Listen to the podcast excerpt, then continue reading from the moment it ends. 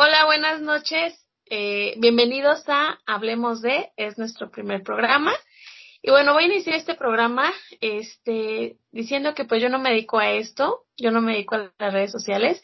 Sin embargo, este programa se hizo eh, con el objetivo de informar a la gente y hablar de los puntos que no suelen tocarse en temas que aparentemente ya conocemos, pero que bueno, falta muchísimo por, por hablar, ¿no? En esta, en esta noche pues tenemos a la licenciada en Administración Rebeca Hernández Arate. Bienvenida Rebequita, ¿cómo estás? Hola, buenas noches. Muy bien, gracias. Bueno, pues el tema de esta noche es la otra cara de la discapacidad infantil. Y bueno, tanto Rebequita como yo tenemos a nuestros pequeños con alguna discapacidad.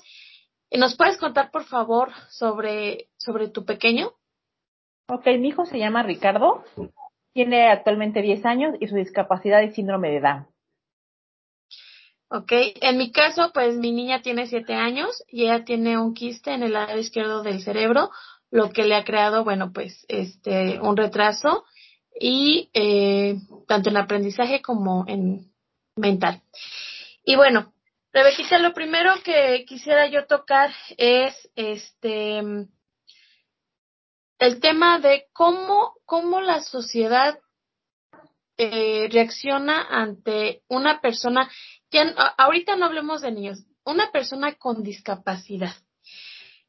Tanto tú como yo hemos tenido que enfrentar esta situación. Eh, nuestros hijos son pequeños, entonces nos ha, nos ha tocado a nosotros poner la cara ante esta situación. Y bueno, lo comentábamos en este anteriormente, y es que aunque nos digan que ya está este progresando la inclusión y, y supervisto este, este tema, la realidad es que no. La realidad es que no estamos ni cerquita de poder eh, simplemente que sea una sociedad que sea eh, no, no, no discriminativa, no por rangos, el solo hecho de tener que buscar la inclusión, pues ya nos habla de que no, no está sucediendo, ¿no? ¿Tú qué crees, Rebequita? Estoy totalmente de acuerdo contigo en el tema. Yo creo que seguimos siendo un país aún un poquito ignorante. Hay ciertas discapacidades que, bueno, hay muchas discapacidades, ¿no? Pero hay discapacidades mucho más comunes que otras, más sin embargo la sociedad no nos aceptamos. Y estoy de acuerdo en el tema de la inclusión. O sea, luchemos por algo que en realidad no tendríamos por qué luchar, porque no vas por la vida luchando para que te acepten a tus hijos en la escuela, más sin embargo si vas luchando por la vida para que te acepten un hijo con discapacidad. Entonces yo creo que no estamos preparados todavía para eso.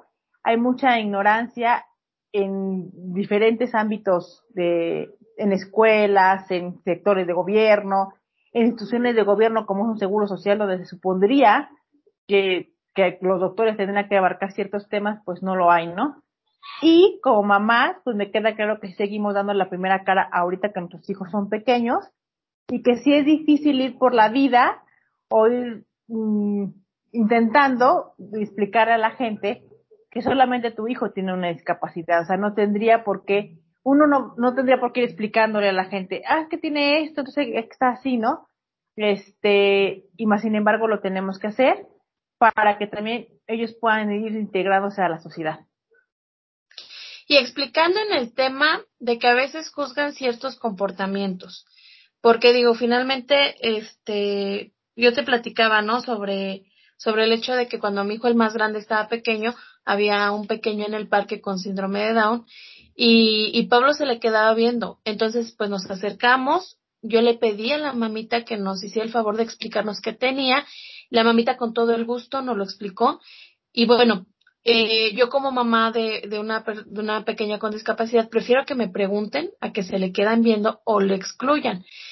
Y, y, y es el hecho de tener que, que ir, como tú dices, ¿no? Ir por la vida, tener que explicando sobre ciertas situaciones que ya no entran de.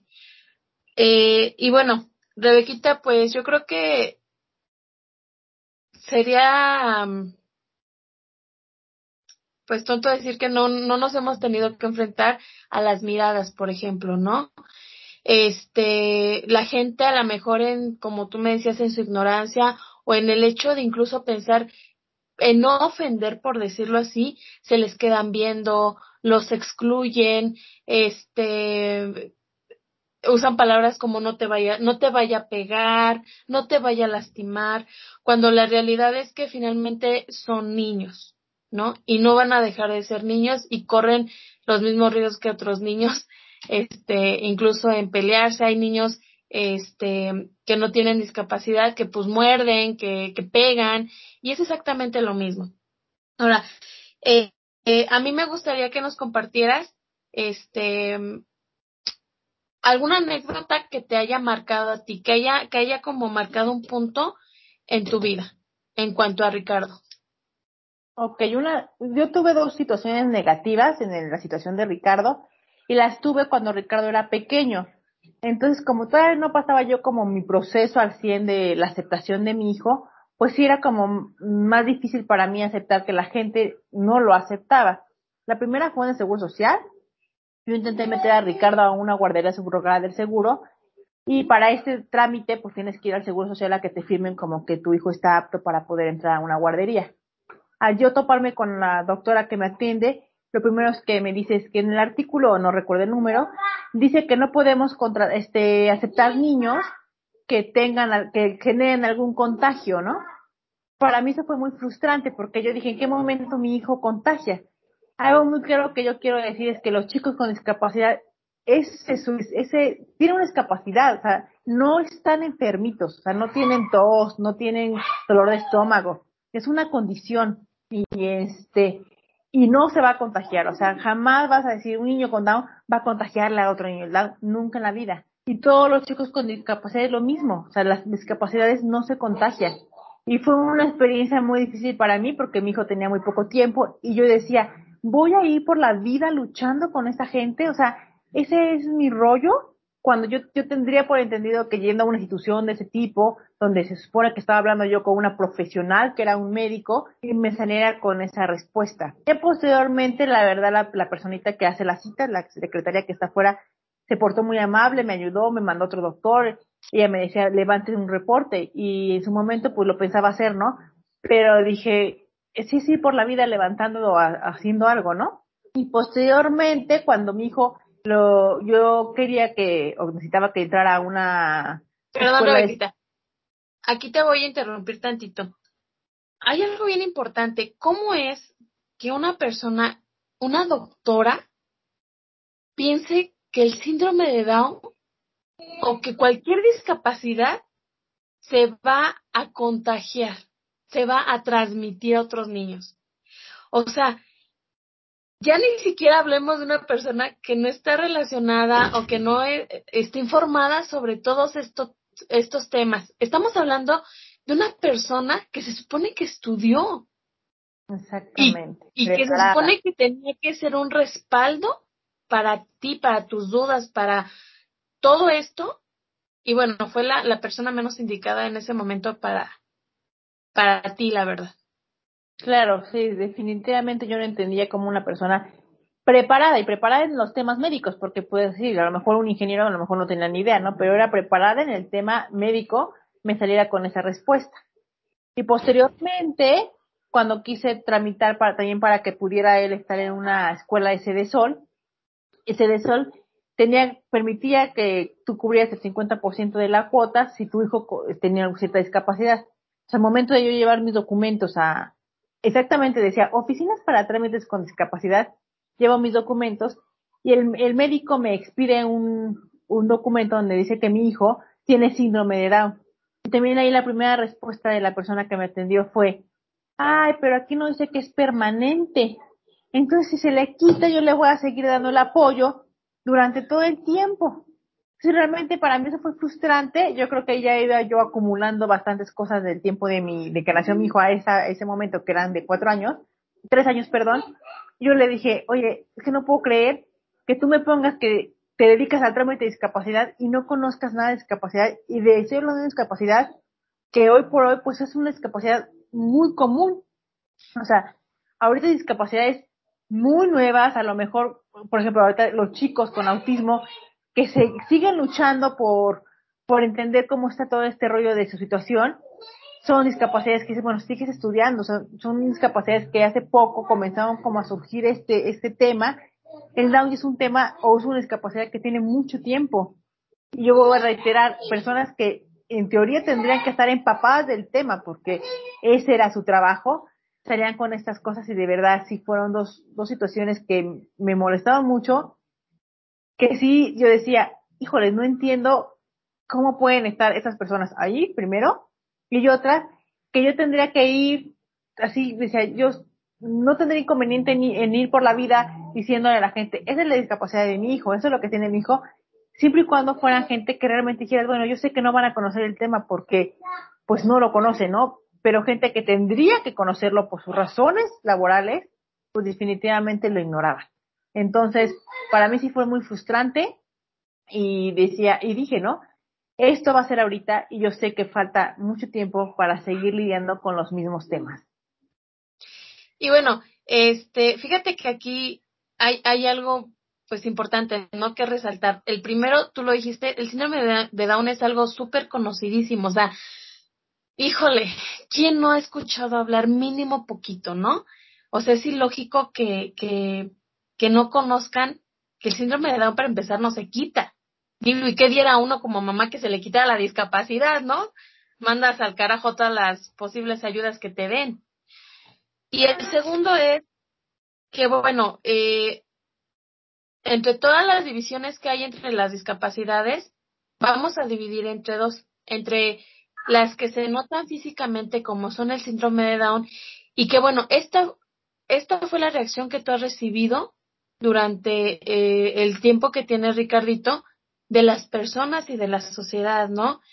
Eh, miradas, porque como efectivamente se le nota, pues son miraditas, son cosas así. Ahora, pero ¿qué pasa cuando una discapacidad no se nota, como el autismo. Ahora yo voy a platicar lo mío, porque a Ruth, si tú la ves de lejos, no se le nota ningún tipo de discapacidad. Sin embargo, también hay mucha intolerancia.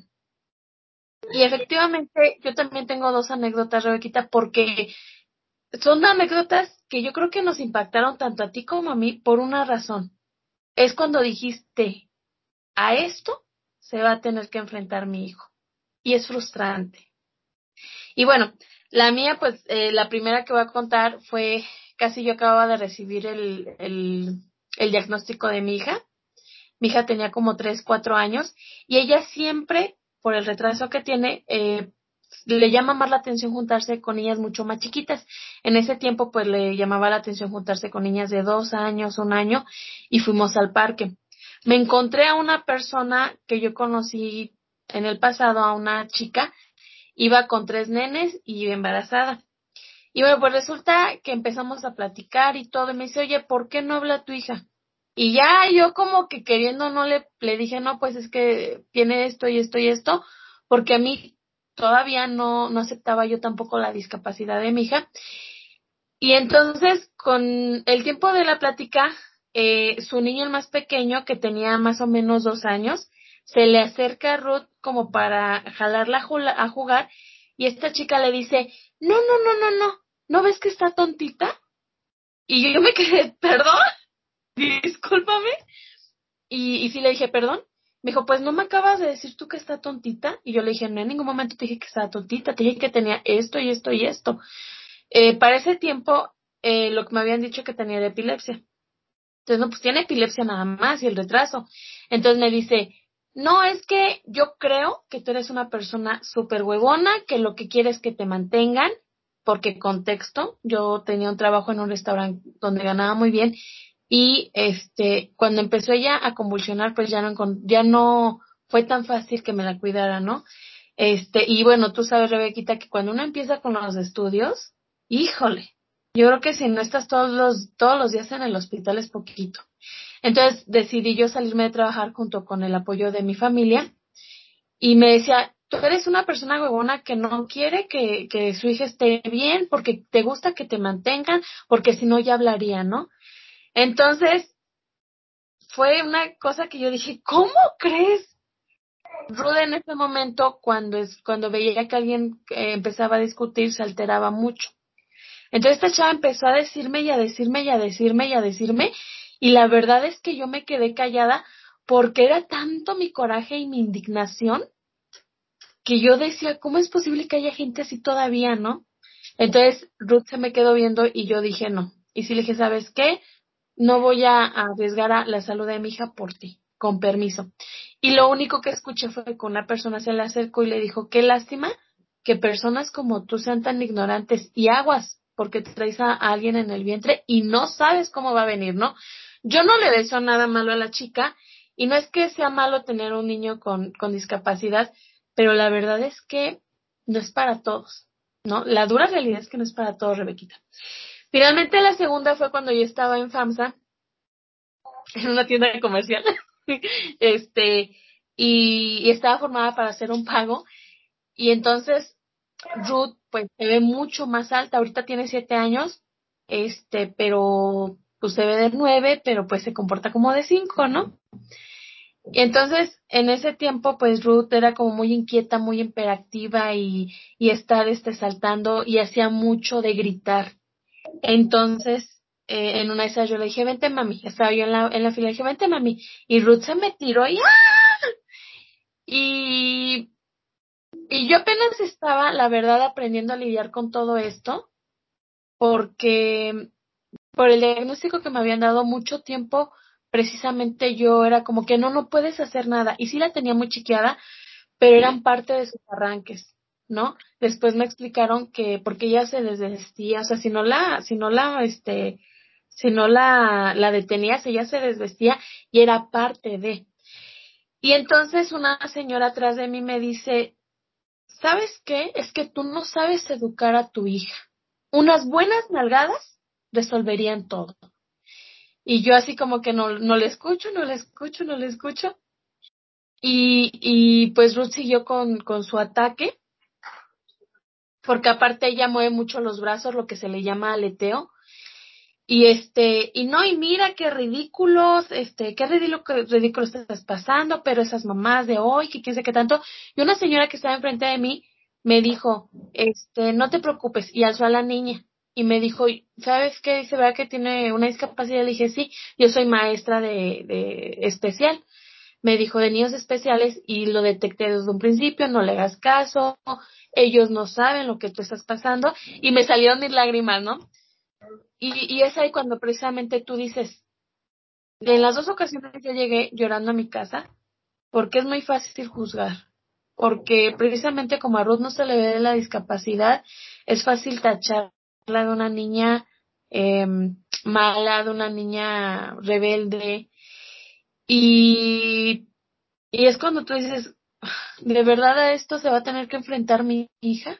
Porque un día yo no voy a estar. Y esto es lo que va a tener que enfrentar ella, ¿no? Y bueno, son, son cosas que a pesar de que se vea o no se vea la discapacidad, Rebequita, creo que viene a ser lo mismo, porque te enfrentas a lo mismo. ¿No crees? Sí, totalmente de acuerdo. Y ahí malamente la gente juzga. O sea, la gente, para la gente es muy fácil siempre echarle la culpa a mamá. De mamá no puso límites, mamá no sabe controlar, mamá no lo educó.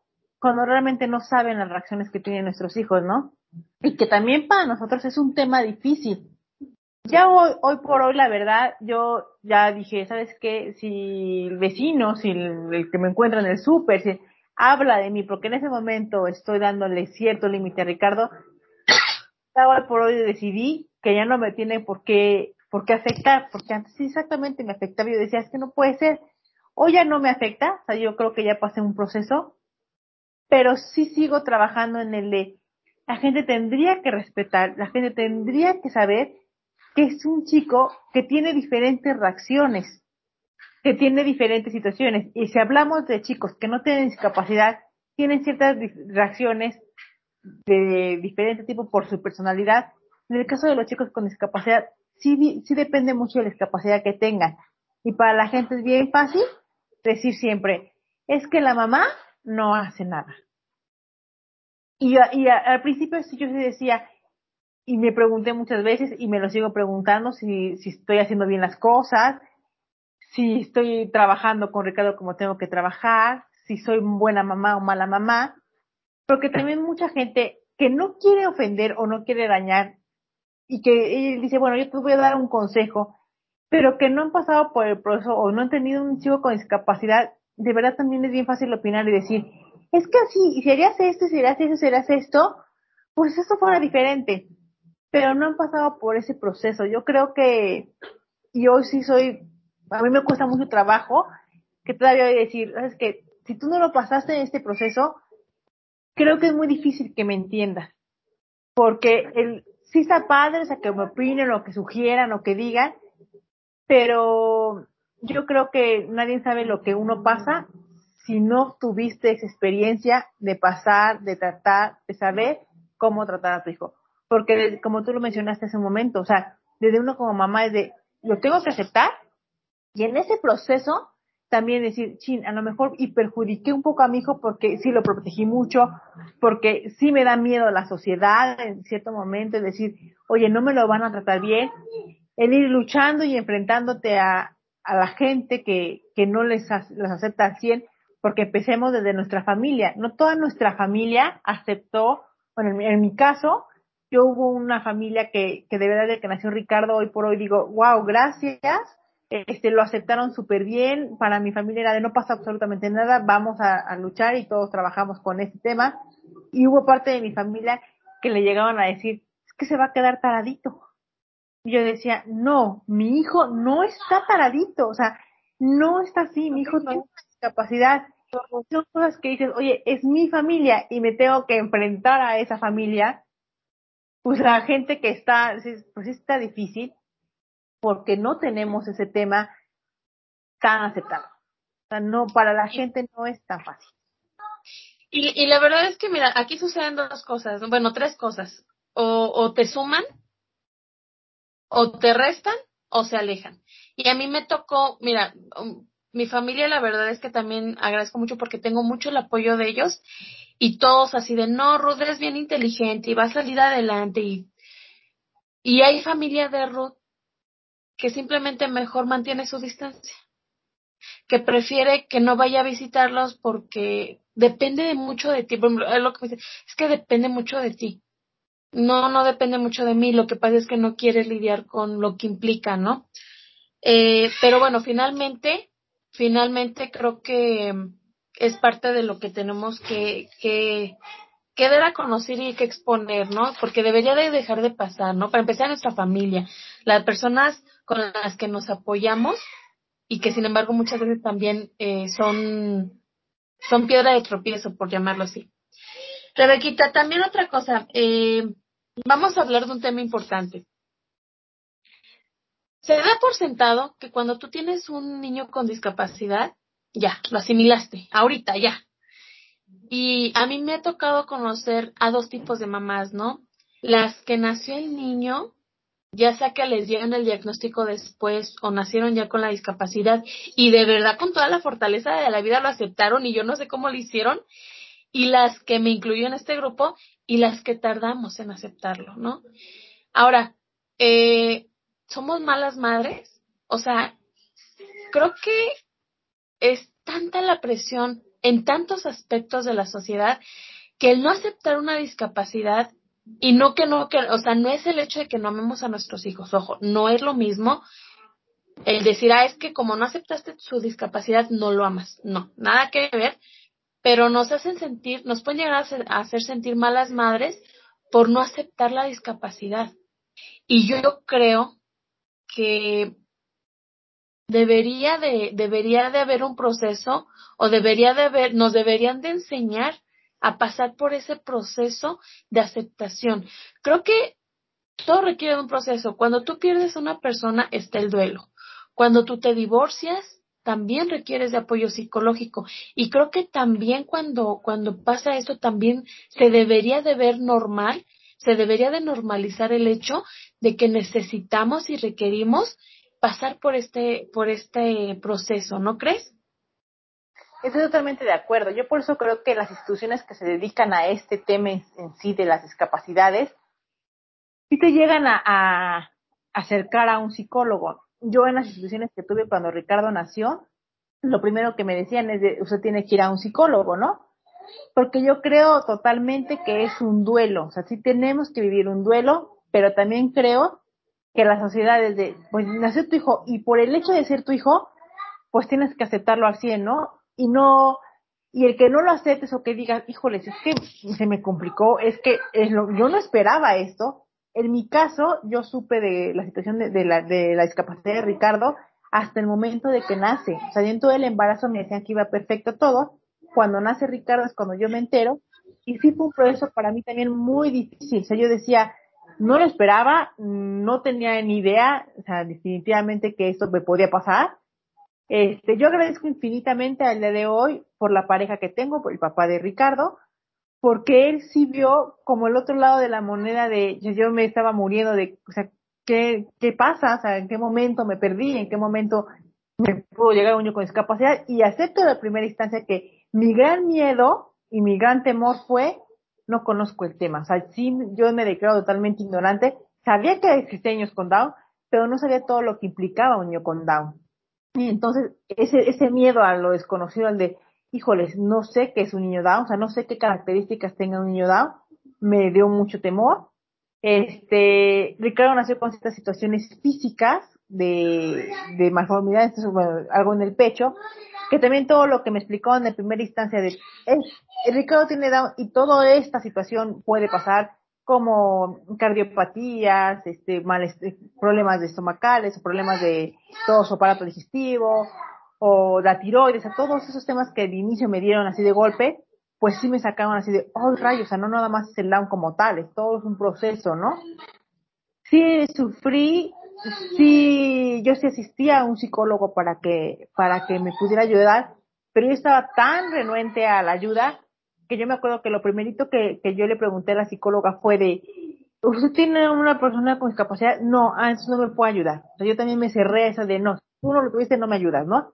Que yo creo que, no creo, estoy segura en ese momento que sí ayudan, definitivamente para eso están, pero yo me sentí, mm, me sentí tranquila, me sentí como en mi mundo cuando yo metí a Ricardo en una escuela de discapacidad y vi a muchas mamás que en mi mismo tema, no con Down, sino con otras discapacidades, hablábamos de lo mismo, yo sabía que esas personas me entendían y yo decía, aquí sí me entienden, me acuerdo, Ricardo tenía un año, y yo le decía a mi esposo, de verdad estoy en un lugar donde el yo platicar, el yo llorar, el yo decir, oye, es que me tuve miedo y no, y no me, no me criticaran o no me tacharan de mala mamá o el de, ¿cómo no lo quiso? O sea, ¿qué le pasa? O sea, era la mamá, ¿cómo lo pudo rechazar? En, en ese momento, o en el único momento que lo he sentido, es en la escuelita de discapacidad que yo tuve a mi hijo, que yo dije, hablo con las personas que han pasado por lo mismo. Sí también tuve y conocí mujeres que dije mis respetos porque yo decía, no, no pasó nada, o sea, lo, aceptaron de manera diferente. Yo dije, qué cosas, porque a mí me costó trabajo el pasar por ese proceso. Y, y yo ahí sentía que, que esa mamá que me escuchaba, que si yo lloraba y le decía, es que no puede ser que mi hija tenga un año y no camina, me decía, así estamos todas, ¿no? O sea, yo me sentí, la verdad, bien sentía que me entendían, pero sí creo definitivamente que es un duelo que tenemos que vivir y que es un duelo que también no lo tenemos tan permitido. Porque para la gente es, no pasa nada, échale ganas. Es un angelito. Yo no digo, o sea, al final del día yo creo que para todas las mamás, todos nuestros hijos tengan la condición que tengan, son unos ángeles, porque son una bendición. Al final del día es, es un milagro de Dios tener hijos. Pero, pero sí es muy diferente el que te digan, ah, tienes un hijo sin ninguna condición y que tengas un hijo con una discapacidad y no tengamos permitido el, como tú me decías, ¿no? o sea, Sergio fallece, todo el mundo dice, bueno, es que tiene que pasar su duelo, o sea, no pasa nada. En cambio, cuando uno tiene un hijo con discapacidad, ellos creen que ya lo tuviste y al otro día de, sí, cierto, no pasa nada, y, salgas a la vida a enfrentarla y tú digas, sí, cierto, no tienes razón, no pasa nada, ¿no? Hay mamás que lo hacen y la verdad, en mi punto de vista, muy respetable y la verdad, mis respetos porque yo no lo pasé, o sea, yo sí pasé todo por un duelo, sí me costó mucho trabajo al principio, sí lloré mucho, yo creo en Dios, entonces para mí sí era preguntarle a Dios qué pasó, qué, qué, qué me tienes preparado con esto, después lo entendí perfectamente, hoy por hoy estoy totalmente en aceptación de mi hijo, pero sí es algo que yo pasé mucho, definitivamente, con todo el apoyo de mi pareja, mi esposo, que estuvo y me dijo, pues sí está difícil, o sea, tampoco es algo que te diga no pasa nada. Y mis papás, definitivamente, mi mamá sí entró como en un momento de, ay, como que yo la veía ya más de, híjole, y lloraba más porque era su preocupación de qué iba a pasar, ¿no? Y mi papá era todo lo contrario, sí se pueden, vamos a echarle ganas y Ricardo va a salir y Ricardo va a salir y, y Ricardo, independientemente de la condición que tiene, que es el Down, lo que mi papá siempre decía de no importa que tenga el Down, vamos a seguir pidiendo y que nos ayude Dios para que no tenga ninguna otra condición, como hemos conocido a bastantes niños que tienen diferentes condiciones físicas, que es más complicada su desarrollo por situaciones físicas que, que en ellos tienen. Entonces yo creo que sin mis papás y sin mi esposo me hubiera hecho un poco más difícil, porque para mí sí fue difícil el pasar ese proceso. Sí, la, la verdad es que creo que es un proceso difícil para algunas mamás, para otras, como tú comentas, yo te repito, he conocido mujeres que, híjole, mis mi respetos porque, pero si se levantaron y vámonos a lo siguiente, ¿no? A mí también me costó bastante. Bueno, antes de, antes de continuar, quisiera yo aclarar que ni Rebequita ni yo somos profesionales. Este segmento se está viendo desde la perspectiva de nuestra experiencia, de lo que nosotros hemos vivido. el próximo video, este, pues sí va, va a haber una invitada, una psicóloga, y vamos a hablar de estos temas, pero ya desde la perspectiva psicológica, ¿no? Pero hoy por hoy es solamente desde nuestra perspectiva, desde lo que hemos vivido. Y creo que no hay mejor eh, opinión que desde lo vivido, ¿no? Bueno, eh, en mi caso también, mira, de hecho yo te voy a ser bien honesta. Ruth tiene siete años y yo no tengo ni un año que realmente acepté que Ruth tenía una discapacidad y perdí muchísimo tiempo. Por eso creo que es importante que, que las personas, los papás que tienen niños con discapacidad, se sometan precisamente a, la terapia, porque, híjole, sí pierden mucho tiempo de verdad. Este, para mí el clic se hizo cuando a mí me piden para un trámite que tuve que hacer, a mí me piden una hoja donde decía, eh, dijera que la discapacidad era permanente o temporal. Entonces yo todavía fui a hacer el trámite con la esperanza de que en la hojita me dijera que iba a ser temporal y cuando vi que fue permanente, que decía ahí con unas letrotas permanente, ahí en medio de la calle yo me agarré a llorar y a llorar y a llorar y a llorar porque yo dije, no, no, no puede ser. A mí me costó mucho porque aparte yo primero tuve que, que este, estar en terapia por un tema de depresión que tuve anteriormente y cuando yo logré salir de esa depresión fue cuando vi con más claridad todo, ¿no? Pero, por ejemplo, ¿no? En estas vacaciones, un saludote a las maestras de Ruth y una disculpa de antemano, porque la verdad es que yo no hice tarea. Y no fue por hueva, fue porque yo decía, es que no, esa tarea que le ponen no, no está a su nivel, ¿no? Y era una forma de decir, no acepto que Ruth tenga que hacer tarea para niños especiales. Eh, cuando lo más lógico, a la mejor era decir, bueno, ¿sabes qué? Hago la tarea que me piden y si y, y, ya yo viendo que tiene más capacidad mi hija, porque yo sé que tiene más capacidad, pues ya le expongo a los maestros este lo que está mis inquietudes, ¿no? Pero yo me negué, me negué a hacer tareas, dije, "No, no voy a hacer, o sea, no era como que no, no voy a hacer tareas, pero, ay, es que se me atravesó Chana, se me atravesó Juana y no hice tareas. Y, y vaya que los maestros también estuvieron con constante apoyo, pero mientras tú no aceptes la discapacidad de tu hijo, no vas a ser este capaz de ayudarlo como debe de ser. Yo, te soy sincera, cuando se, cuando se alivió un poquito, fue cuando yo también cuando lo metí al, al centro de atención múltiple, porque de hecho yo me negaba totalmente a meterla al kinder. Ya ni siquiera a cualquier escuela, al kinder yo no la quería meter porque yo decía, no habla, algo le puede pasar, hasta que el neurólogo, un excelente neurólogo que llevó aquí en, en Querétaro, este, me dijo, ¿sabe qué señora? si aquí se va a enfrentar a dos cosas. Si usted no mete a la niña, la va a retrasar y se puede meter en problemas con el DIF, porque el que usted no esté, eh, el, que la niña no esté recibiendo educación es maltrato, ¿no? Es un derecho. Yo fui con, ajá, yo fui con ganas de que no me la aceptaran en el camp, te lo juro. Yo fui con rogándole a Dios que no me la aceptaran y gracias a Dios no me escuchó, este, porque pues sí la aceptaron y, y yo iba muy renuente, yo iba como es que no, no quiero, no quiero, no quiero, porque mi hija no, esto se le va a quitar. Pero a final de cuentas, este, pues ella está cursando ahí su, su educación y la verdad es que ahorita que, que yo ya acepté, que yo ya, yo ya lloré lo que tenía que llorar porque pues me he estado respaldando con mi psicóloga y que yo he tenido, he, ya me he puesto las pilas veo un gran cambio en Ruth, ¿no? Y este es el otro tema. ¿Qué pasa cuando uno no acepta eh, la discapacidad de su hijo? Porque mira, tú puedes llevar a tu hijo a la escuela, tú puedes decir que tiene cierta discapacidad, ¿no? Pero no es lo mismo que aceptarlo. No es lo mismo que realmente decir si tiene esta situación y hay que trabajar en esto y adelante. ¿Qué pasa? Yo creo que uno atrasa más a sus hijos.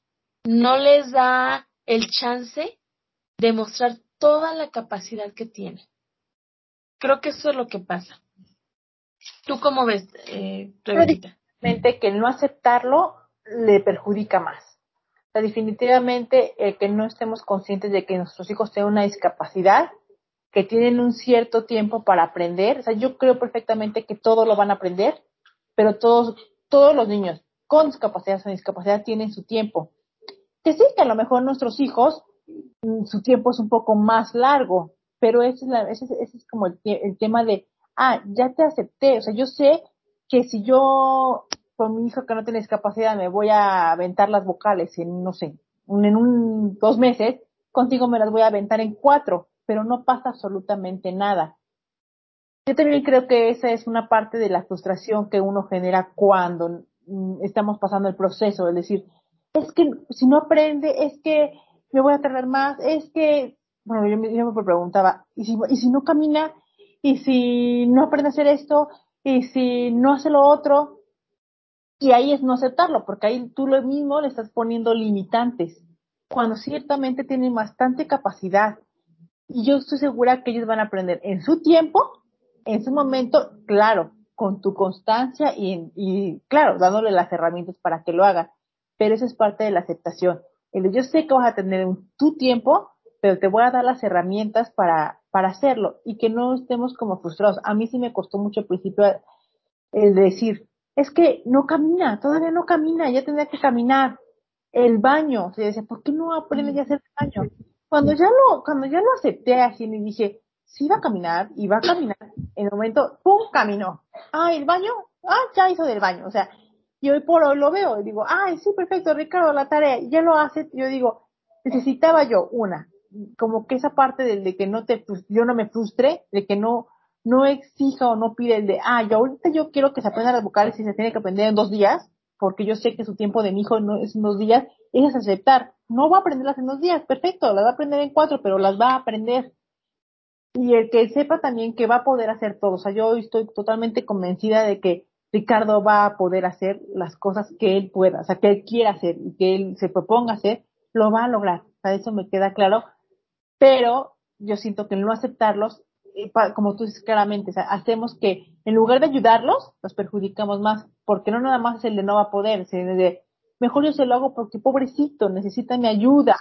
O no, pobrecito, yo le voy a hacer, o pobrecito, y no son tampoco ningún pobrecito, ¿no? Yo leí por ahí, perdón, yo vi un video muy bueno de una chica con discapacidad que ella decía también, no somos especiales, o sea, no somos una pizza, o sea, somos unas personas con discapacidad así, que cada quien en su momento, cada quien en su tiempo, pero vamos a hacer las cosas. O sea, y el no aceptarlos es el, el tratarlos como de minimizar, como el de, ay, bueno, que no lo haga porque es que es el que está malito, o sea, no está malo, tiene una discapacidad y sí puede, o sea, puede exactamente, en mi caso Ricardo tiene dos hermanas, una más pequeña y una más grande, y yo creo que Ricardo puede hacer exactamente lo mismo que la hermana pequeña y que la hermana grande. Entonces, eh, pero sí es un proceso, porque también el decir, Y creo que en eso las mamás es de, chin, tratamos de cuidarlo, protegerlo también para evitar que se, que lo dañe, ¿no?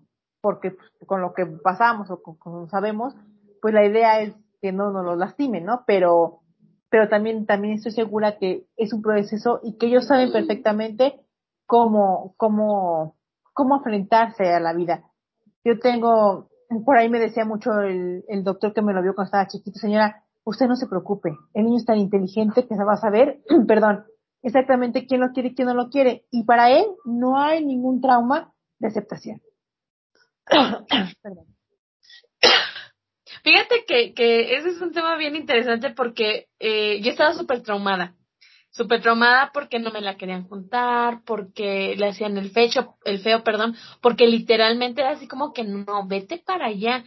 Entonces yo con la psicóloga de la escuela le dije, es que sabes que estoy estresadísima, este, mira cómo la tratan.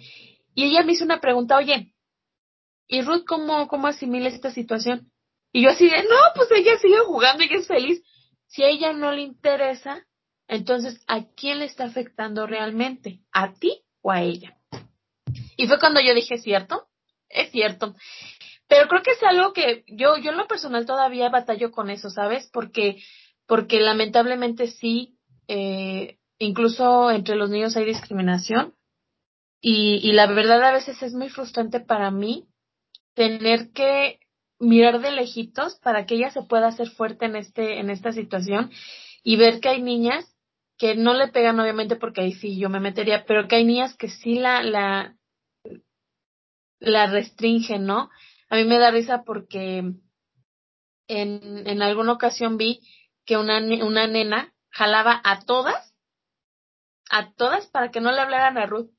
Y estamos hablando de niñas de 7, 6, 5 años, que tú dices, ¿cómo es posible que una niña pueda jalar a todas para que excluyan a otra? Y entonces, a mí todavía me duele, ¿no? A mí todavía yo digo, ay, y me muerdo la lengua para no ir y como mamá pollo ir a protegerla, pero, pero es un tema que, que no sé hasta cuándo me, digo, a lo mejor también este tiene mucho que ver con tu inteligencia emocional, con tu, no sé, pero creo que es un tema al que nos enfrentamos todas las mamás que tenemos algún niño con discapacidad. Oye, Rebequita, hoy en día me cuentas que Ricardito tiene 10 años. Sí. Ricardito, ¿cómo, ¿cómo maneja el tema del rechazo de otros niños o incluso de la gente adulta? ¿Cómo lo maneja él? Fíjate que ahorita en el caso de Ricardo, si él es, a todo mundo saluda, a todo mundo abraza. Sí me ha tocado, la verdad, y agradezco infinitamente a la vida, que en menor, en menor cantidad, que lo están abrazando, o que, pero que él está abrazando y no lo abrazan, o lo rechazan, o le está, hola, hola, hola, y no le hacen caso, ¿no? al principio yo sí decía, ay, vale, está hablando mi hijo. Después dije, no, no voy a lidiar con ese tema, si no le van a hablar de la primera, pero para él es así como, ah, no pasa nada, o sea, ah, no, no, me, no me estás hablando, perfecto, me doy la vuelta y me voy. Yo lo veo, yo digo, de verdad, no le, no le trauma, no le acongoja, no, para él no es algo angustiante como es para mí el tema de que no le hagan caso. Y en el caso de los niños, como te comento, tiene dos hermanas, que yo también hablo con ellas y les digo, hija, yo entiendo la situación y entiendo que es, su hermano, pero no podemos ir por la vida también peleándonos con la gente, porque esas hermanas desde, no la juntaron, es que es mi hermano, pero no habla bien, pero es porque tiene discapacidad. Entonces, al principio también ellas se enojaban mucho, sobre todo en el caso de su hermana, la más pequeña, que es como la de carácter un poco más fuerte, que dice las cosas sin, sin nada de filtros, pues dice, ¿no? Así es mi hermano, tiene discapacidad y Dije, pero no puedes ir peleándote con cada niño que te encuentres, ¿no? Este, porque también para Ricardo, no, yo lo veo y es de, no me vas a hacer caso, pues me doy la vuelta y me voy con otra persona, o sea, me voy con otro niño. Afortunadamente, ahorita en la escuela donde lo tengo, es una escuela que también van chicos sin ninguna discapacidad y me lo han aceptado muy bien. Este, yo, yo, yo creo fuertemente que en cuestión de los niños, malamente los adultos somos los que vamos guiando como por ese lapso de, oye, este niño no, este niño no, porque también me tocó en una escuela donde, híjole, la batallé mucho porque mi mamá claramente que decía, es que no te juntes, es que él pega, es que él muerde. Y yo decía, yo lidio con, con las ideas de las mamás. Y gracias a Dios ahorita en esta escuela todo el mundo es de, ah, Richie. Los niños lo, lo acogen muy bien, pero hay de todo tipo. Hay niños con discapacidad y niños sin discapacidad. Entonces me he encontrado que, que ay, sí, el amiguito fulanito, que ya, mi hijo tiene todavía muy, muy notado su retraso en el habla. Entonces, mm, lo que es la mamá, las hermanas, pues lo entendemos perfectamente, ¿no? Pero pues trabajando en eso, en que no le entiende la gente, entonces pero la terapia del lenguaje nos ayuda a que pues estemos enfatizando que hable mejor. Pero hemos, ya me dice la directora de la escuela donde está, que de verdad lo quieren tanto que ya se acostumbraron a cómo habla a Ricardo y lo están haciendo, que le digo, no, no lo entiendan, y no porque no queremos entenderle, porque queremos que se esfuerce en que hable un poco más. Pero los niños le dicen, no, si ya lo entendemos, si quieres, si quieres, ellos ya lo entienden, yo sigo sin entenderles, y los amigos, ah, es que Ricardo quiere esto. Y yo así de, oh, entiendo, ¿no? Pero yo sí creo que es un tema de, híjoles, que que mala, yo, yo soy la que me frustro, yo soy la que me enojo, y las hermanas al principio lo hacían, ahorita hemos hablado con ellas y les digo, no nos podemos ir por la vida peleando con media humanidad, porque tampoco se trata de eso, porque Ricardo sí lo ve totalmente diferente. O sea, él dice, tú me quieres, qué padre, y es súper amoroso y cariñoso. Tú no me quieres, y no, yo no he visto a mi hijo jamás en la vida sufrir porque alguien no le haga caso, ¿no? De hecho, y sigue, pues vamos en el transporte público y está, hola, hola, y le digo, hijo, están ocupados ah, no, pues hasta que le hacen caso y así con su cara de los señores de hoy, ¿qué quieres, niño? Y me ha tocado también mucha gente de que está mi, hijo duro y dale hablándole a otra persona y la otra persona ni caso le hace. Y otra señora, ¿qué pasó, hijo? Es que esto, o sea, le dan como de 20, yo hablo contigo, porque esa señora, pues no te va a hacer caso, ¿no? Y este, y pues sí me ha tocado así, pero yo sí creo que para él no es un tema que le, que le afecte. yo creo que me afecta más a mí y a las hermanas que a él él no pasa nada, para que no es algo que le, que le quite el sueño, y para sus hermanas y para mí, sí, o sea, la fecha yo le digo, sigo diciendo a Fabián, me sigue molestando, me sigue, mm, sí, no agradando, o sea, tampoco, ya no digo nada, pero sí me sigue costando trabajo el de, oye, te están hablando, o, o el que le digan, el de, hazte para acá, o el no te juntes, a mí sí me sigue afectando, pero a él no. Sí, la verdad es que yo, yo creo que es inocencia de ellos o, o, o, o tienen más inteligencia emocional que nosotros, no sabría yo, yo decir qué es, pero sí, la verdad es que nos afecta más a nosotros de lo que le afecta a ellos. Rebequita, por último, y para terminar este video, ¿tú qué consideras eh, que, son mitos que, que dentro de la discapacidad infantil y en la vida cotidiana, ¿qué mitos y realidades consideras que hay? Mm, como tal, el mito de mm, de que uno cree o que todo el mundo dice, ay no, la inclusión está perfectamente, no pasa nada, es un tema que lo hablamos, ya lo hemos trabajado, ya está en mil lugares. No es cierto, yo creo que nos falta mucho, de ese tema nos falta muchísimo todavía el que pongamos rampas, el que pongamos letreros, el que pongamos, no significa que seamos una sociedad de inclusión. Definitivamente eso no pasa. Todavía nos falta muchísima cultura uh, para aceptar cualquier discapacidad. Una de física, intelectual, cualquier discapacidad, no estamos preparados para ello. Hay muchos temas que siguen luchando por ser, por ser eh, aceptados y yo no, o sea, yo no tengo ninguna situación en el tema, por ejemplo, de la homosexualidad que dice, bueno, ok, sí que se acepte, ¿no? Pero yo digo, hacen demasiadas cosas para que ese tema se acepte, todo mundo lucha contra eso, pasan mil cosas si tú, si tú perjudicas o no aceptas o lo que tú quieras a una persona homosexual. Y en el caso de los, de los niños con discapacidades de, bueno, no pasa nada. O sea, es un tema que siento que le falta muchísimo, muchísimo auge para que realmente sean aceptados, porque ni siquiera tendríamos que, como lo mencionamos anteriormente, luchar por la aceptación. Y esto añadiría el hecho de que hay personas que creen que por tener discapacidad los niños no entienden o no sienten. Hay gente que definitivamente es, ah, está bien, entiende. eh, se pone a hablar de temas que no corresponden o incluso hablan de ellos enfrente de ellos con la mentalidad, ah, es que no entiende. Y creo que es totalmente erróneo, totalmente erróneo. Pues muchas gracias, Rebequita. Te agradezco de verdad tu participación en este video. Eh, como te lo dije anteriormente, pues espero volver a tenerte de invitada con otros temas. Este, y yo creo que vamos a requerir de una segunda parte de este tema porque es súper, súper extenso. Hablábamos de, de que, eh, este, la aceptación también depende del porcentaje de discapacidad en cada estado. Es diferente aquí en Querétaro que, ¿en dónde estás tú, para? En Pachuca, Pachuca Hidalgo. Es diferente aquí en Querétaro que en Pachuca este, nos pusimos a platicar, Rebequita y yo, y nos dimos cuenta que sí hay bastante, bastante diferencia en temas de escuela, en temas de, de, aceptación, en todos estos temas. Entonces, yo creo que ojalá pudiéramos tener la oportunidad de, de hacer eh, otro video eh, para, para concluir estos temas.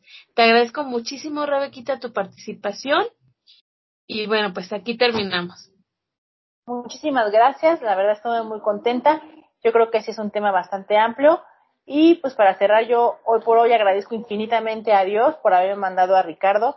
Definitivamente es mi mayor enseñanza. O sea, yo creo que el ser mamá es una super bendición, pero sí, el tener un niño con discapacidad es una enseñanza extraordinaria que yo si volviera a, repetir esta parte de mi vida, volvería a pedir un niño con discapacidad.